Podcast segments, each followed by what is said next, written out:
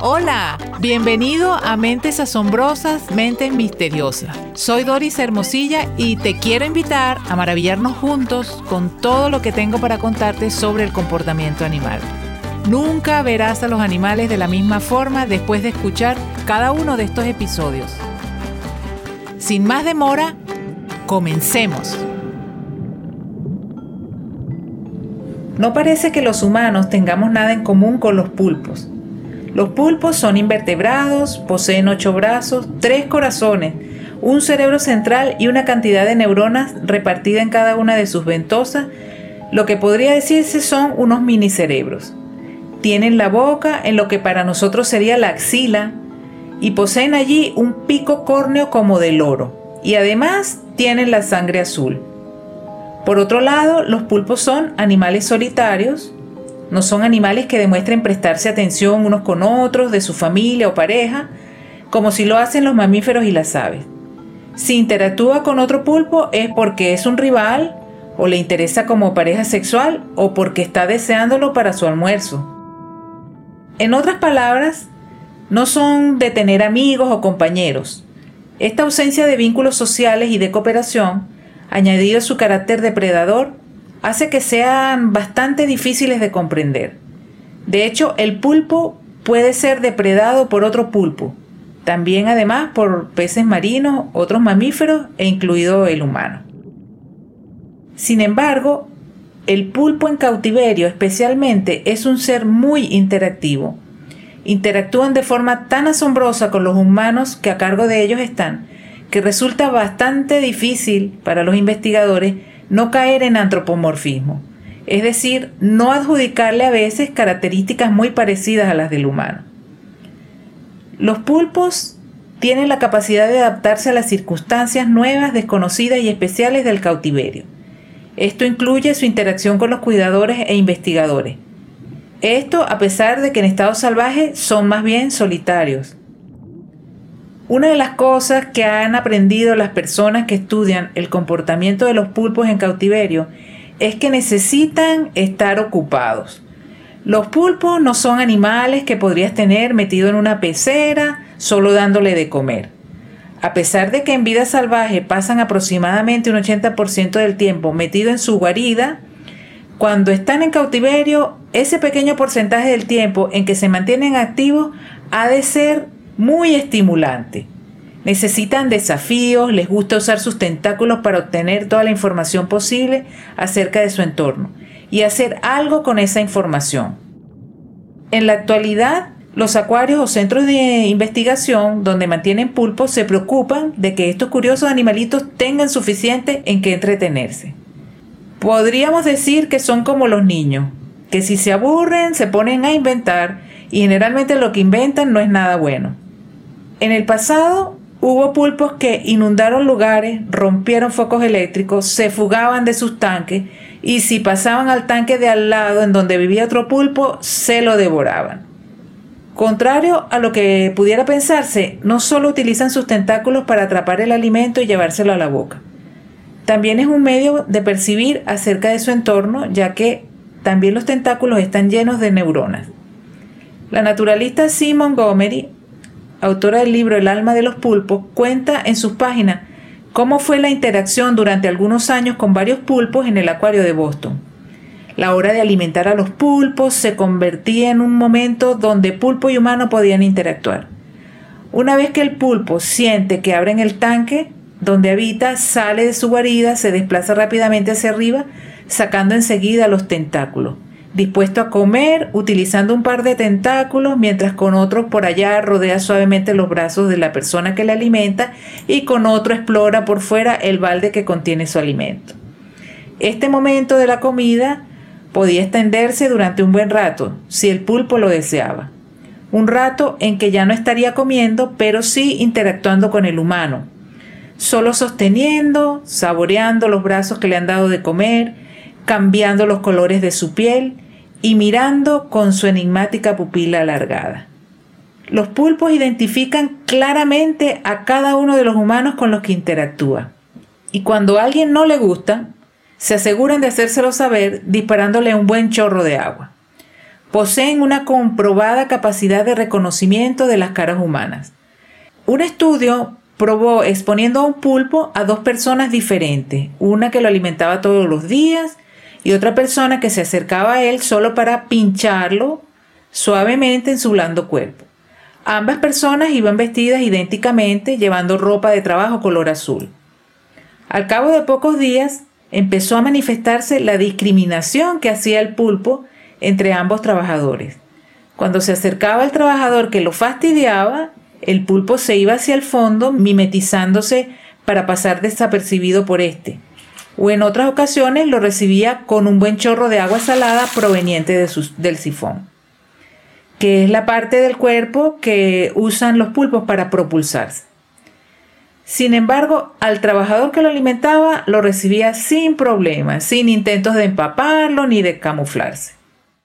La doctora Jean Ball, bióloga y especialista en comportamiento de pulpo, tiene, como muchos investigadores, algunas historias de comportamiento que son desconcertantes en lo que parecen mostrar sobre la vida interior de estos animales. Uno de estos incidentes ha permanecido en su mente durante más de una década. A los pulpos les encanta comer cangrejo, pero en el laboratorio a menudo se alimentan de camarones o de calamares congelados. A los pulpos les toma tiempo acostumbrarse a estos alimentos de segunda categoría, pero bueno, finalmente lo hacen. Un día la doctora Wall caminaba por una hilera de tanques, alimentando a cada pulpo con un trozo de calamar descongelado. Al llegar al final de la fila, regresa por donde había venido y el pulpo que estaba en el primer tanque parecía estar esperándola. No se había comido su calamar, sino que lo sostenía visiblemente todavía en uno de sus tentáculos. Mientras la doctora permanecía allí, el pulpo avanzó lentamente a través del tanque, mientras la miraba durante todo su recorrido hacia la tubería de salida. Y cuando llegó a la tubería de salida, aún observándola, arrojó el trozo de calamar por el desagüe se aseguró de que la autora viera lo que él hacía con el calamar que no le gustaba, pues. Hoy la verdad es que esta experiencia ha debido ser muy desconcertante para la doctora. Por eso te decía al inicio que es muy difícil para los investigadores no hacer un paralelismo entre ciertas conductas o actitudes de los animales y el humano. Una anécdota parecida también la cuenta otro investigador acerca de un pulpo al que le encantaban los huevos crudos. Siempre lo recibía en uno de sus tentáculos y lo llevaba a través de sus ventosas como una cinta transportadora hasta su boca, donde lo rompía y sorbía el contenido. Un día la persona que lo alimentaba fue sorprendida cuando unos segundos después de darle el huevo, el pulpo le lanzó por encima del borde del tanque lo que quedaba del huevo podrido. Por accidente, el huevo que le había dado estaba en mal estado. Cosas como esta pueden quedarse fijas en la memoria del pulpo. No sería raro que a partir de ese evento esta persona le cayera mal y lo recibiera en adelante con un frío chorro de agua marina. David Shield, quien trabaja con pulpos a tiempo completo, ha comentado algo que es anécdota común entre trabajadores de acuario y es que los pulpos parecen rastrear de manera sutil si se les está mirando o no y hacen sus movimientos cuando se saben no observados. Los pulpos cautivos a menudo intentan escapar y cuando lo hacen parecen infaliblemente capaces de elegir el momento preciso en que no los estás mirando. Si tienen un pulpo en un balde de agua, por ejemplo, a menudo parecerá lo suficientemente contento allí, pero si la atención del humano se desvía por un segundo, cuando vuelva a mirar se sorprenderá de ver un pulpo gateando sigilosamente por el piso. Quizá es un comportamiento que tienen en estado salvaje, se hacen los desentendidos si se sienten amenazados y aprovechan cualquier descuido del depredador para huir. Pero el hecho de que actúen así, tan rápidamente, sin sentir amenazada su vida, haciéndose los locos, como se dice vulgarmente, en plena cara de los humanos, es realmente sorprendente. Se ha observado que los pulpos son capaces de abrir envases de pastillas, de estos que son a prueba de niño, Hace falta habilidad e inteligencia, ya que para abrir estos envases se necesita apretar y girar la tapa al mismo tiempo. Si se les encierra dentro de un frasco de vidrio, son capaces de girar la tapa y salir. Si se encierra un cangrejo en un frasco, también son capaces de abrir el frasco y merendarse al cangrejo. La bióloga Jennifer Mather descubrió que si se les da un juguete nuevo a los pulpos, la primera etapa es de exploración, reconocer qué es esto que me dieron, pasando luego a tener movimientos bruscos y lanzamientos repetidos. Por ejemplo, un envase plástico lo tiran y hacen que viaje de un lado a otro del tanque utilizando sus chorritos de agua que producen con su sifón. Sí, aquel mismo chorro que emplean para manifestar su disgusto ante una persona. Utilizándolo sobre la botella plástica de un lado a otro del tanque, parece que les otorga un momento de diversión. Como son manipulaciones que no tienen un propósito obvio, se ha interpretado como indicadores de juego. También hay historias sorprendentes de interacción de pulpos en libertad con grupos de buzo. Incluso hay videos en la web. En un simposio sobre pulpos en Seattle, Becken, un submarinista ofreció una charla sobre Olivia, un pulpo gigante del Pacífico que vivía en libertad a tan solo kilómetro y medio del acuario de Seattle. Ahí una zona allí con abundante fauna, entre los cuales había un pulpo hembra con la cual se encontraron numerosas veces.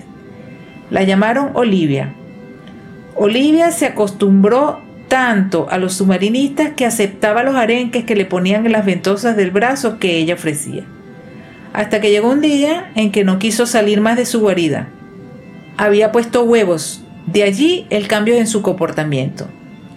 De allí en adelante a veces estaba amistosa y receptiva y otras veces no. Al principio, recién puestos los primeros huevos, aceptaba la comida que le ofrecían los submarinistas. Y después no más. Durante las siguientes inmersiones los submarinistas podían observar cómo cuidaba ella sus huevos. Tiempo después vieron cómo aparecieron dentro de los huevos los ojitos de los futuros pulpos. Y pasados unos seis meses vieron eclosionar algunos de los huevos y siendo expulsados de la guarida con ayuda del sifón de Olivia. Unos pocos días después, los submarinistas encontraron a la entrada de la guarida el cadáver de Olivia, blanquecino, siendo devorado por dos estrellas de mar. Beckham reconoció en esta charla que a pesar de saber que la historia de Olivia y sus huevos terminaría con la muerte de esta, fue triste porque llevaban muchos meses interactuando con ella y habían establecido una pequeña amistad.